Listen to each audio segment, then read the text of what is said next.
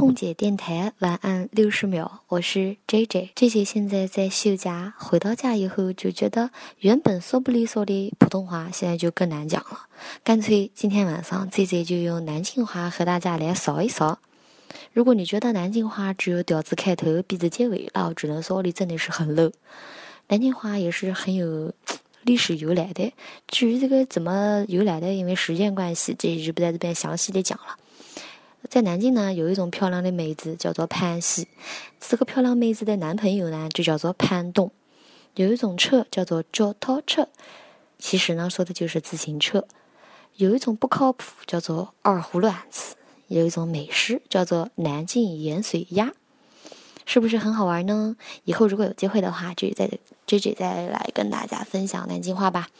嗯，就到这里啦，我是 J J，我在南京，祝大家晚安。